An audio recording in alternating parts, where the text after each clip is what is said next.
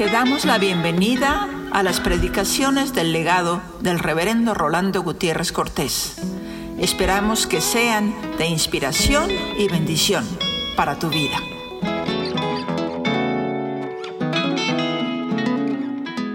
El pasaje que vamos a considerar en esta mañana está en los Proverbios, el verso 11 del capítulo 21 que dice, cuando el escarnecedor es castigado, el simple se hace sabio. Y cuando se le amonesta al sabio, aprenda ciencia. Hay que leerlo con detenimiento, porque tiene tanto el verso que me parece que hemos de meternos en él para captarle al máximo porque hemos de percatarnos de quién es un escarnecedor, porque lo que dice la escritura es que cuando el escarnecedor es castigado, el simple se hace sabio. Y primeramente quisiera decirles que lo que yo encontré como escarnecedor es alguien que descarna, que con sus palabras, con sus juicios, descarna, arranca las carnes. En buen cristiano despelleja, desuella. Y cuando alguien está hablando de otra persona, despellejándola, descarnándola, dejándole en los huesitos y nos percatamos que Dios le va a castigar por estar despellejando, descarnando, dejando en los huesitos a otro, cuando el escarnecedor es castigado, el simple se hace sabio. ¿Por qué? Porque cuando ve a su vecino tener esas consecuencias, echa sus barbitas a remojar y dice, no, yo no despellejo, porque me va a ir mal con Dios. Esa es la primera situación simple del verso. Cuando el escarnecedor es castigado, el simple se hace sabio. Y temeroso de Dios dice, yo no voy a comerme vivo a mi prójimo. La segunda parte del verso es, y cuando se le amonesta al sabio, este que ya alcanzó sabiduría de parte de Dios por tener temor de él, ya está listo para recibir amonestación. Y el sabio sabe recibir la amonestación sin problema, especialmente de parte de Dios. Pero hay una añadidura extraordinaria. Ciencia. Cuando se le amonesta al sabio, aprende ciencia. Y esto de aprender ciencia, partiendo de la sabiduría de Dios, es toda una garantía para nosotros. Ojalá todos los científicos, más que partir de epistemología y lógica, y los conocimientos empíricos de determinadas áreas de conocimiento partieran de la sabiduría de Dios. Esta es en primera instancia una explicitación del verso. Luego quisiera dar dos elementos chiquitos para adentrarnos. Uno a nivel de definición, porque voy a usarlo a lo largo de la meditación de este día. Gracias. Gracias y gracia. La más simple definición que yo conozco de gracia y la que más me satisface es esta. Gracia es la vida con B mayúscula, con V mayúscula. Es la vida en nuestra vida para vida eterna. Y es cuando Dios ilumina, actúa, regenera desde el interior nuestra existencia para proyectarnos en vida, pero vida de dimensión eterna. Ese es la primera, el primer elemento pequeño que quisiera decir como definición. Pero el segundo es que aquí hay un elemento apologético que voy a estar trabajando, especialmente contra los agnósticos. Los agnósticos se caracterizan por decir que es imposible conocer, que no se puede conocer, que solamente se ven las apariencias. Por ejemplo, yo les muestro a ustedes mis lentes, mis anteojos, y les digo, ¿qué tengo aquí? Ah, pues sus lentes, pastor, sus anteojos, pastor. ¿Ya los conoció? No, pues como no me los está mostrando. Pero cuando comenzamos a examinar los lentes del pastor, los anteojos del pastor, nos damos cuenta que no conocemos tanto esos lentes. No, no conocemos de qué está hecho el marco, por ejemplo. No sabemos de su contextura, no conocemos su carey. O no conocemos incluso de qué están hechos los lentes probablemente hablando. Si son de vidrio, si son de plástico, qué tipo de aumento tienen.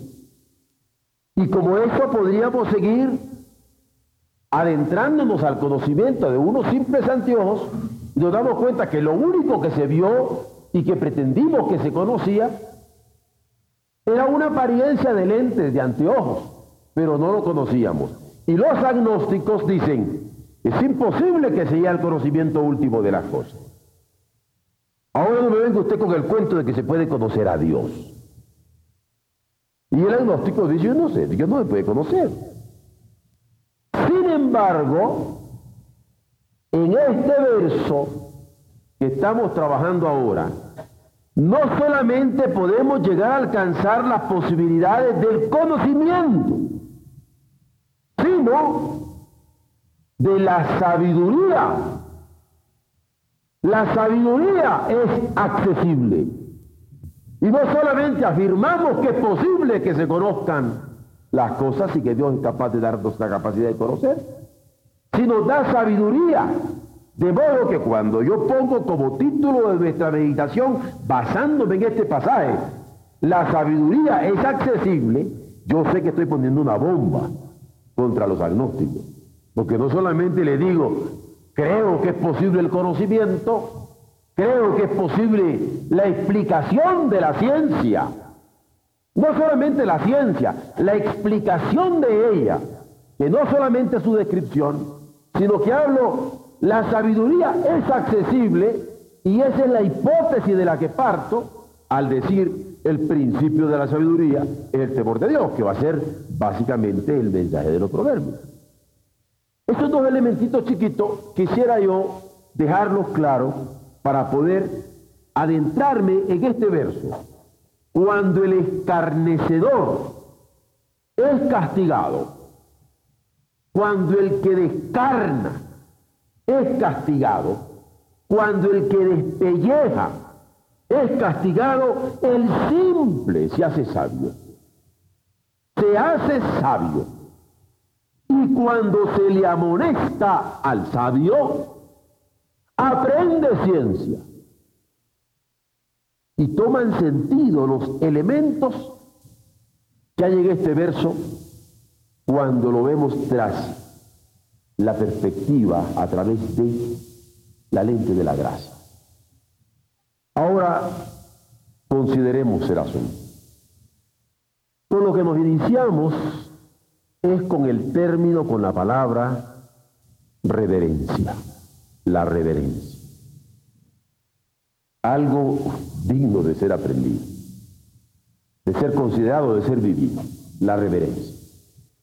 La reverencia por la vida, eso por lo que vivió Alberto Schweitzer, la reverencia por la vida. Eso que constituyó su base fundamental, la reverencia.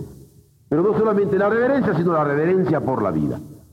¿Qué implica la reverencia por la vida? ¿Qué ¿Qué implica la reverencia por la vida? Y aquí estoy usando el verbo implicar consciente de que en todo conocimiento científico la conectiva fundamental es la implicación.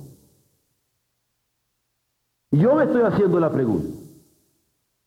Aquí con un conocimiento divino, ¿qué implica la reverencia por la vida? A la luz de la escritura, implica temor de Dios. Si yo temo a Dios, tengo reverencia por la vida. Si temo a Dios, entonces la reverencia por la vida se manifiesta. El amor al prójimo y el amor a uno mismo. Ahora vean ustedes que ahí hay un triángulo. Temor de Dios, amor al prójimo y amor a uno mismo. Prácticamente un trípode en donde descansan las posibilidades de análisis del comportamiento cristiano, de la ética. Temor de Dios, amor al prójimo, amor a uno mismo. La reverencia por la vida implica, entraña ese temor a Dios, ese amor al prójimo y ese amor a uno mismo. Cuando yo tengo esto, establecido, no descarno al prójimo, no despellejo al prójimo, no deshueso al prójimo. Hay sabiduría en mí porque tengo por principio el temor de Dios. Y hay actitud y disposición para escuchar su amonestación y a mi sabiduría, a él le place añadir ciencia para que yo pueda con mi ciencia no tirar bombas en Hiroshima y Nagasaki, sino encauzarla hacia la medicina nuclear que sirve para la humanidad. Añade ciencia, pero ciencia que tiene por objeto el servicio del hombre por la reverencia que hay por la vida. Pero sigamos. ¿Qué pasa con el impío? El impío. El impío no quiere escuchar a Dios. Se cierra los oídos. Mucho menos oírle. Los creyentes pocas veces planteamos el valor que Dios da a nuestros hermanos, incluyendo a quienes sabemos que, pecando contra los hermanos, Léase de acuerdo a Proverbios, descarnando a los hermanos, despellejando a los hermanos, escandalizando a los hermanos, pecamos contra Cristo. Y pecando contra Él, no podemos decir que le amamos, ni que le estamos obedeciendo en cuanto a nuestro prójimo mucho menos tomándolo en cuenta para nuestro propio comportamiento para con Él. Se requiere por eso cultivar la actitud de aprendizaje continuo. No digo que hay que cultivar el aprendizaje continuo. Digo que hay que cultivar la actitud del aprendizaje continuo. La actitud humilde de quien aprende continuamente de quien está dispuesto a aprender con deseo y anhelo de poderse servir y de poder servir con lo que aprende.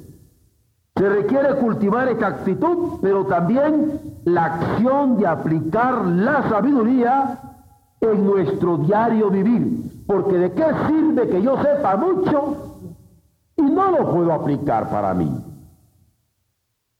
Esto es muy serio para un médico que sabe lo que le hace daño y se empeña en practicarlo. Yo he visto oncólogos, especialistas en cáncer, que saben que el cigarrillo causa cáncer y se forman y se fuman una cajetilla por día. No me parece muy inteligente de parte del oncólogo. O no me parece capaz de dominarse a sí mismo si está cayendo víctima de un vicio. ¿O qué diríamos de los psicólogos o los psiquiatras que en un momento dado son incapaces de tener buenas relaciones en sus propias familias? O tener integridad e identidad en sus propias vidas. ¿Para qué sirve? ¿O de qué sirve para un pastor hablar de las verdades eternas sino vivir por ellas? No me parece siquiera inteligente. Ya no digo sabio. Cuando yo tengo actitud de aprendizaje y la cultivo, he también cultivar la acción de poner en práctica en mi diario vivir este conocimiento y esta sabiduría. Aplicarnos a examinar nuestro conocimiento, nuestra percepción, nuestra conciencia personal, percatándonos que la soberbia ciega y que impide mirar y aprender a mirar particularmente la obra de Dios que lleva a cabo hasta el castigo a los escarnecedores. Aplicarnos a examinar nuestra conciencia, nuestra percepción, nuestro conocimiento, percatándonos que la insensatez ensordece y nos impide oír y aprender a oír particularmente la voz de Dios que se dirige para molestar a los suyos, para añadir ciencia a su sabiduría, Aplicarnos a esto es lo que se requiere para que nuestra actitud de aprendizaje sea cultivada y nuestra acción de aplicación práctica cotidiana sea también cultivada. Pero ni la reverencia a la vida de la que hemos hablado, ni esta actitud de aprendizaje que hemos tratado de describir, ni esta justa aplicación de la sabiduría son posibles tenerlas sin el auxilio de la gracia de Dios. Y es por eso que me quiero referir a esta gracia de Dios que actúa primero como perdón de pecados en el hombre. Porque cuando esa gracia entra en mí, hay paz en mí, porque me siento perdonado por Dios, aceptado por Dios, amado por Dios, escogido de Dios, elegido de Dios por su bendita misericordia, no por mis méritos, sino por su gracia. Y esa gracia por eso actúa en primera instancia como perdón como perdón de pecado en el hombre a través del sacrificio de su Hijo. No se trata de que me siento tranquilo porque estructuré mi personalidad y soy consciente de mi identidad. No se trata de que me siento tranquilo porque socialmente soy aceptado y aceptable, porque no infringo las leyes o porque en un momento dado he aprendido la lección después de estar en la cárcel para saber cómo comportarme. No se trata de que mis hábitos y mis costumbres en una determinada etnia, en una situación antropológica, llegan a estabilizarse. No se trata de ese arrepentimiento que me estructura personalmente o que me estructura socialmente o que me estructura antropológicamente. Se trata de un arrepentimiento que me pone en mi relación perfecta con Dios a través de la cruz de Jesucristo. Y puedo ser que tenga problemas mentales y espirituales. Y puede ser que tenga problemas sociales. Y puede ser que tenga problemas culturales. Pero mi relación con Dios es de esperanza Mi relación con Dios es de confianza. Mi relación con Dios es de perdonado. ¿Por qué? Porque por su gracia Él me hace ver en el sacrificio de su Hijo su amor que sobrepuja mi incapacidad o mi indignidad o mi injusticia. Esto es ser cristiano. No perfecto por un lado o por el otro, por el otro, sino perfectible por la gracia a través de la esperanza en Jesús crucificado, a través de la confianza en Jesús resucitado por el cual, según San Pablo, somos acreditados como hijos de Dios. Acreditados vale por justificados ante su presencia. Romanos 4. Solo por gracia es que podemos sentir que el amor de Dios actúa como perdón de pecados en nosotros.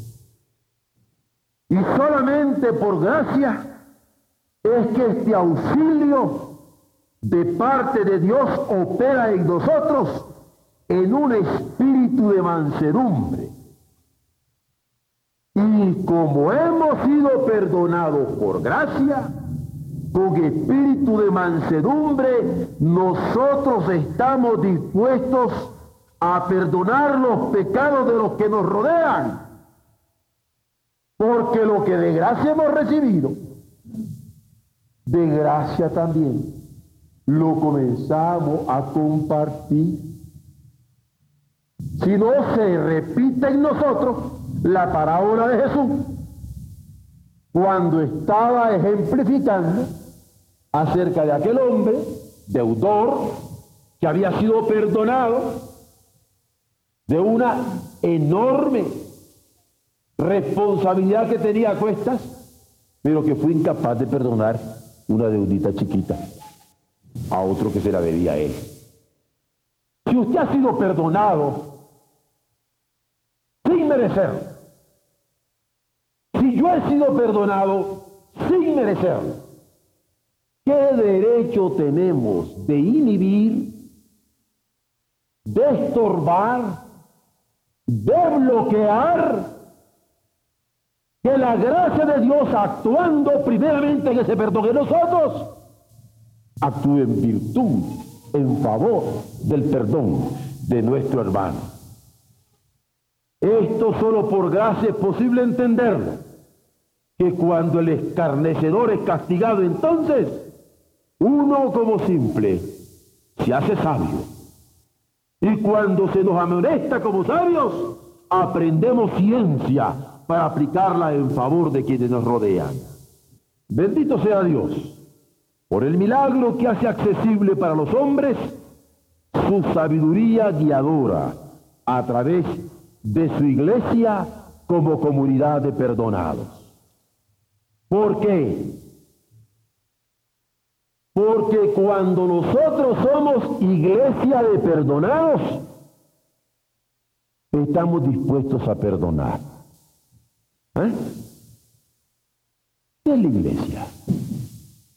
La iglesia es comunidad de perdonados, dispuestos a perdonar ¿Quiere usted saber quién no cabe en esta iglesia? ¿Quién se tiene que ir de esta iglesia como que tuviera brazos? El que no está dispuesto a perdonar. Porque si no está dispuesto a perdonar, no puede resistir este ministerio de reconciliación, este ministerio de restauración. Pero quien está dispuesto a sufrir esta prueba de amor para perdonarnos todos los días, mutuamente. Nos tenemos que ver con humildad. Hoy por ti, mañana por mí.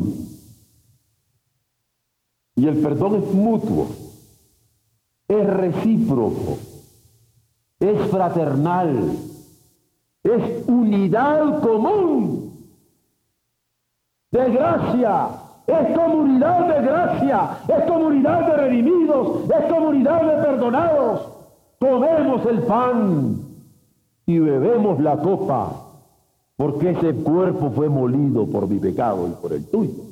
Y esa sangre fue derramada por mi pecado y por el tuyo. Esa sangre y ese cuerpo fueron dados por gracia para que de gracia también lo vivamos y lo prestamos. No podemos encapsular el Evangelio a palabras. El Evangelio es mensaje que involucra al mensajero. Y doy el mensaje y me doy con el mensaje. Pero también puedo extender mi mano y dar el pan y dar el vino.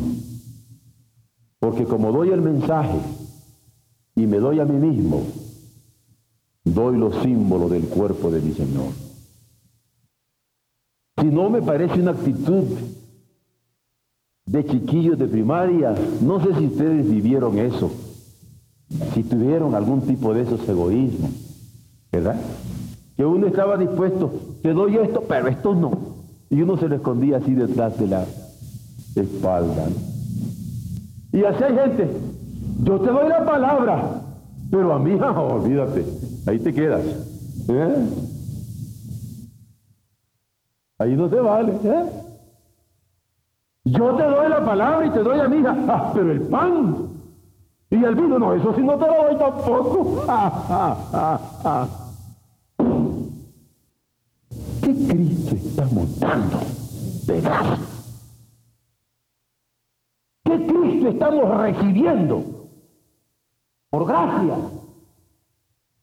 Por no haber tenido esta experiencia de la gracia actuando en perdón en bien nuestro y para bien de nuestro entorno, es que somos incapaces de abrir con puertas de amor y esparcirlas con generosidad a través de quien nos rodea. No podemos descarnar al hermano. No podemos desollar al hermano. No podemos deshuesar al hermano. No podemos escarnecer para seguir la tradición bíblica y pensar que estamos exentos del castigo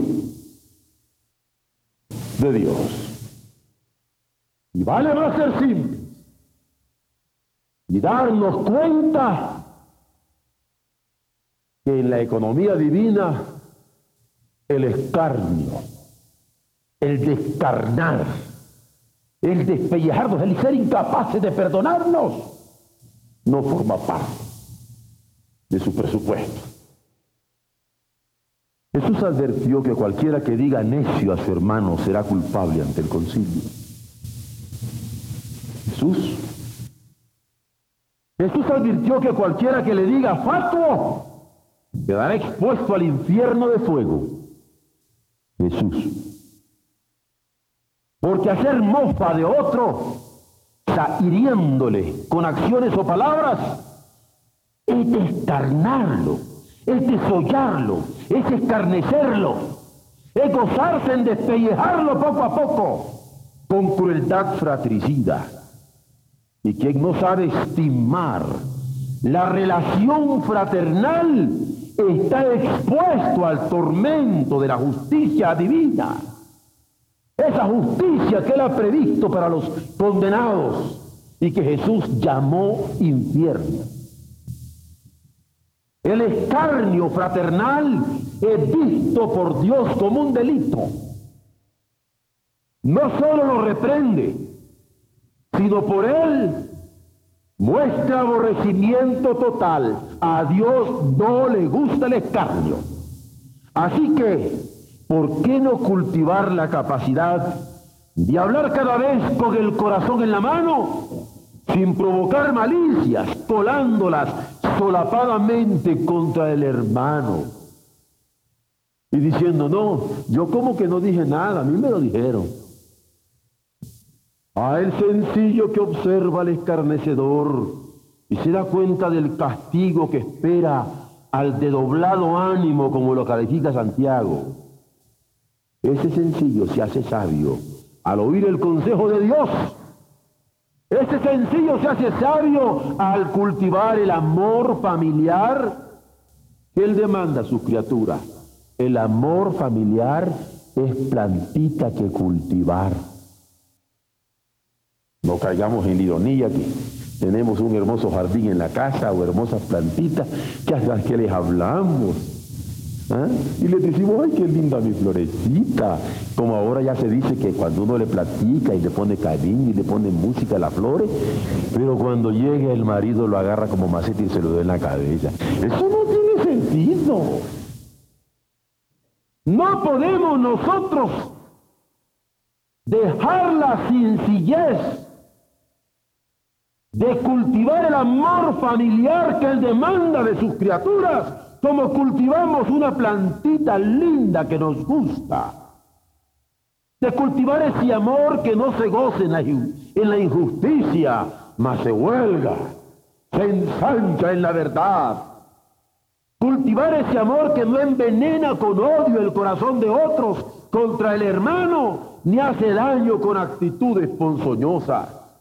Mas ¿de dónde viene esta mirada limpia? Con que el sencillo se hace sabio cuando el escarnecedor es castigado, del castigo mismo que es visto como medio de gracia. Porque el castigo es medio de gracia donde Dios alcanza al culpable con amor inesperado, que no solo le libra de aquel comportamiento indeseable, sino le modifica estimulándole a temerle en su corazón y guardar sus mandamientos. Es mirada que vislumbra la purificación divina de la enfermedad mortal del pecado. Hay entonces doble gozo para el sencillo que observa a quien escarnece a su hermano.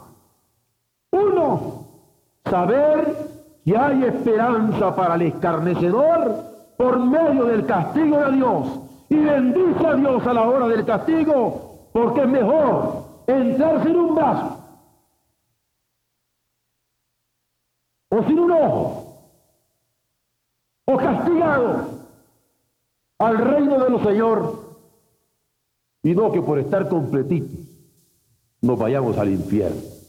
Por eso uno se alegra en el castigo de Dios y aprecia, por otro lado, la bondad de poder mantener limpio el corazón para seguir orando por aquel hermano que está siendo castigado. Se bendice a Dios pero se alegra por su hermano y se afirma en su confianza filial, porque se sabe hijo del Padre Celestial. Una cosa es la esperanza que hay por la gracia de Dios para quien escarnece a su hermano, que nos alegra mucho, porque a través del castigo alcanza misericordia. En el amor filial, aquí se trata de la sencillez del castigado de aceptar la modificación de la vida. Dios quiere modificar mi vida. Dios quiere modificar mi temperamento. Dios quiere modificar mi carácter. Dios quiere modificar mis hábitos. ¿Con qué sencillez estoy recibiendo el intento de modificación suya para ofrendarlo al servicio de mi Señor, dándome cuenta del milagro? De que estoy siendo objeto. En esa conversión donde la gracia del Señor está tornando mi indignidad en alabanza suya. Esta es la clave del gozo, de la evangelización. Esta es la clave del gozo de la evangelización incontenible que se revela en el Nuevo Testamento. Esta conciencia de perdón inmerecido que el Hijo descubre en sí mismo tomando conciencia de hijo ante el infinito amor del Padre. Uno no se puede ni explicar cómo el Padre lo ama a uno. ¿Por qué a mí, Señor? ¿Por qué me escoges a mí? Porque yo soy digno de tu castigo. Porque yo soy digno de la modificación que quieres hacer en mis hábitos. Porque tú quieres moldear mi carácter.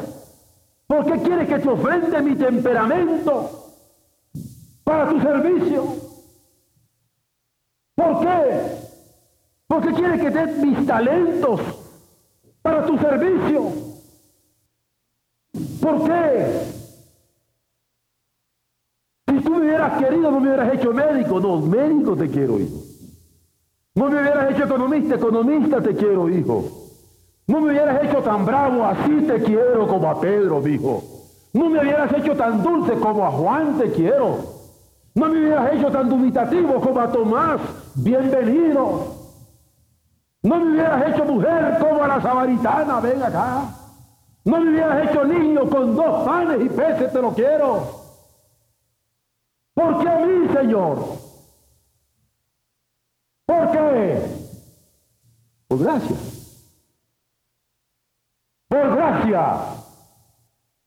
Actuando internamente para actuar externamente. Porque la gracia de Dios actúa en mí para que en mí actúen bien de otros. Así como soy, niño, adolescente, joven, viejo, dulce, bravucón, temperamental, calculado, así, así, solo cuando se recibe esta obra de Dios en la vida con sencillez, sabiendo que Él quiere moldearnos para su gloria, es que se discierne la gracia divina que convoca al arrepentimiento hacia Él como una actitud fundamental para responder a la presencia amorosa suya. Para responder a la presencia amorosa suya. ¿No les ha pasado que alguna vez han estado en algún problema, en algún pleito, y de repente llega alguien y la presencia de ese alguien les cambió todo? Entró Jesús, entró el Maestro, cambió la perspectiva. ¿Cómo respondemos a esa presencia amorosa, conmovidos hasta las entrañas? por haberse querido identificar con una necesidad tan grande de la que a uno mismo no estaba plenamente consciente a causa del deterioro por la insensibilidad del pecado. Solo por gracia es que podemos entender cómo Él es capaz de hacerse pecado por nosotros, para que nosotros seamos recreados en novedad de vida para Él. El simple responde a la presencia amorosa del Padre con candidez de niño. El simple responde a la presencia amorosa del Padre y reconoce amor en el castigo. No se trata de un masoquismo oculto, sino relaciones restablecidas en la que la filiación de la criatura que se siente hijo con el Padre, retorna a estar sujeta a la voluntad de su Creador. Es admirable que entre las inesperadas acciones redentoras de Dios, las acciones por gracia, entre esas inesperadas acciones redentoras de Dios que uno no puede ni explicarse, que muchas veces cuando nos accidentamos nos hemos dado cuenta, dio vuelta el carro y yo sin un rasguño. pero ¿cómo? Y ven que el carro no este quedó destrozado. Y uno dice, no, fíjese que estoy. Es admirable en esas inesperadas acciones redentoras de Dios que el simple se haga sabio al mirar. Y mira cómo quedaron aprestadas las maletas. Y dice, Señor, me gustaba mucho esa maleta, pero qué bueno que fue la maleta. Y no yo, hecho maleta ahí. El simple se hace sabio, temeroso de Dios, al mirar con limpieza de corazón la obra de su misericordia. Y se hace sabio al mirar la obra de la misericordia cuando es castigo incluso en un escarnecedor digno del tormento eterno del infierno, pero Él tiene misericordia de él. Pero no solo mira, el simple puede descubrir cómo el Señor puede añadir a la sabiduría ciencia cuando por medio de la amonestación impacta con su gracia. ¿Cómo ¿cómo no vamos a agradecerle al Señor? Que Él quiera hacernos medios de su bondad en el mundo. Pero no solamente se mira siendo simple y se descubre en la acción de Dios su bondad redentora, sino se puede apreciar, estimar el valor del castigo, aún en el que descarna a su compañero y el de la amonestación en el sabio. Pero no solo se mira y se descubre y se aprecia, sino que entonces uno se pone alerta a la bondad que manifiesta en favor del perdido y la abundancia con que regala a quien le teme. Yo creo que este pasaje es lleno de esperanza. Porque mírenlo, cuando el escarnecedor es castigado, el simple se hace sabio. Y en el castigo, la gracia alcanza al escarnecedor y la gracia alcanza al que mira y aprende.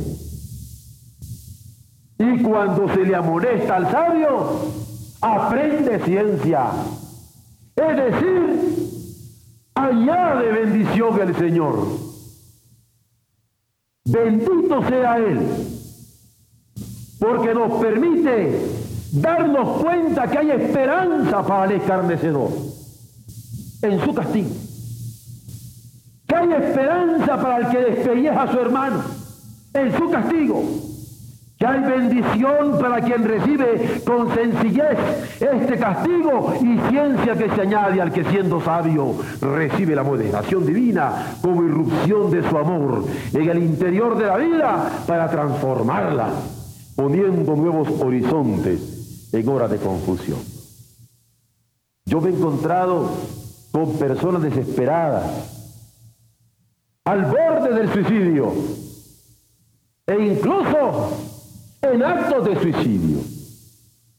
Y en determinado momento llegó una mirada, una palabra, una proposición, un gesto, y volvió la vida.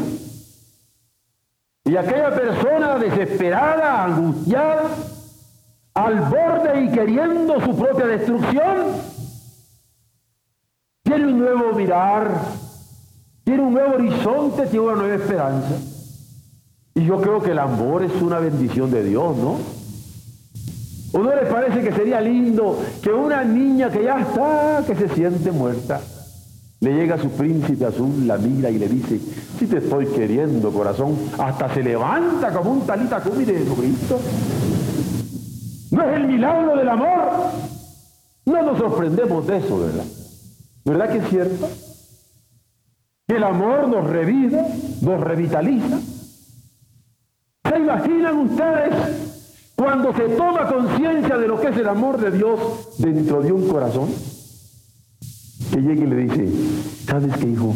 Dame tu corazón. Tú no quieres, Señor. Tú sabes que está tan malo, que he hecho tanto con él. Pero tú no quieres, Señor, aquí lo tienes. Sí, figúrate que lo voy a convertir en esto, hijo. No me digas, no me digas.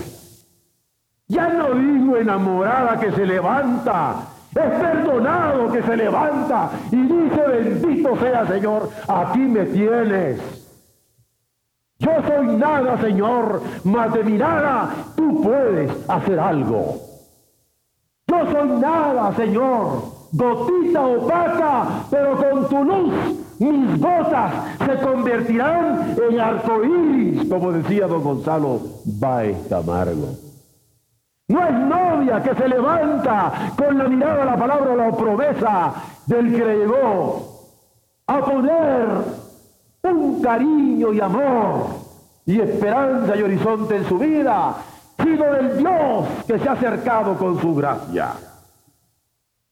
Es así que toma sentido la vida, que toma sentido el conocimiento, que todo ha sentido la ciencia, porque el temor de Dios, la sabiduría de Dios, que es accesible por su gracia, nos permite tornar todas las cosas para bien de los hombres y no para su destrucción. Lo mismo que afectará al hombre en sus relaciones con el mundo. Afectará al hombre en sus relaciones con la historia. Afectará al hombre en sus relaciones con el reino a través de un testimonio fiel. Cuando Dios alcanza gentes que se saben indignos, y yo tengo la oportunidad de bautizarlos, a veces tengo la tentación de dejarlos un ratito allí. No tengan miedo. No tengan miedo. De dejarlos un ratito. Piénsalo bien. Porque si habéis pues resucitado con Cristo, vas ahora a buscar las cosas de arriba. Ahora, no crean que esto es exageración. Pablo en Romanos 6 lo expresa de una manera admirable, monumental con frases de antología, no digo antología, canon bíblico, dice, o ignoráis que cuando somos bautizados, somos sepultados juntamente con Él a muerte por el bautismo, para que con el mismo poder que Dios levantó a Jesús de entre los muertos, ahora tú te levantes con nueva vida, con novedad de vida, buscando las cosas de arriba ¿Dónde está Cristo sentado a la diestra de Dios? Hermanos de mi alma, invoquemos esta gracia del Señor, sabiendo que es la cualidad por excelencia que modela interiormente nuestras almas. Reconozcamos esta gracia de parte de Dios, amor suyo para nuestro perdón y redención como lo ha manifestado haciéndose carne en Jesucristo. Pero también no solamente invoquemos y reconozcamos esta gracia, despleguémosla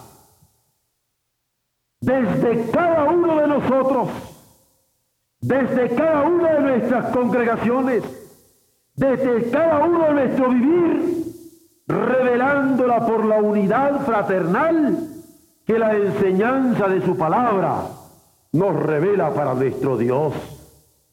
Porque si la gracia en mí me hace uno con el Padre, y yo me doy cuenta que soy hijo por la gracia en el Hijo, y siento ese gozo y esa gratitud por la gracia en el Hijo, también yo me doy cuenta que la gracia me ha alcanzado cuando mi hermano lo amo como hermano. A pesar de su edad, de su color, de sus diferencias, es mi hermano. Aunque él no quiera reconocerme como tal, es mi hermano por la gracia de Dios que me hizo uno con el Padre y me ha hecho uno con Él. Claro que esto iba a ser un problema bravo a través de los siglos.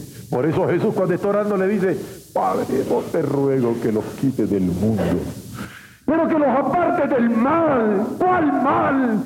Eso que nos hace vivir como perro y perra y gato y gata. Que sean uno para que el mundo crea. Porque la gracia me aúna con Dios en Jesucristo y con mis hermanos como condición que sean uno para que el mundo crea.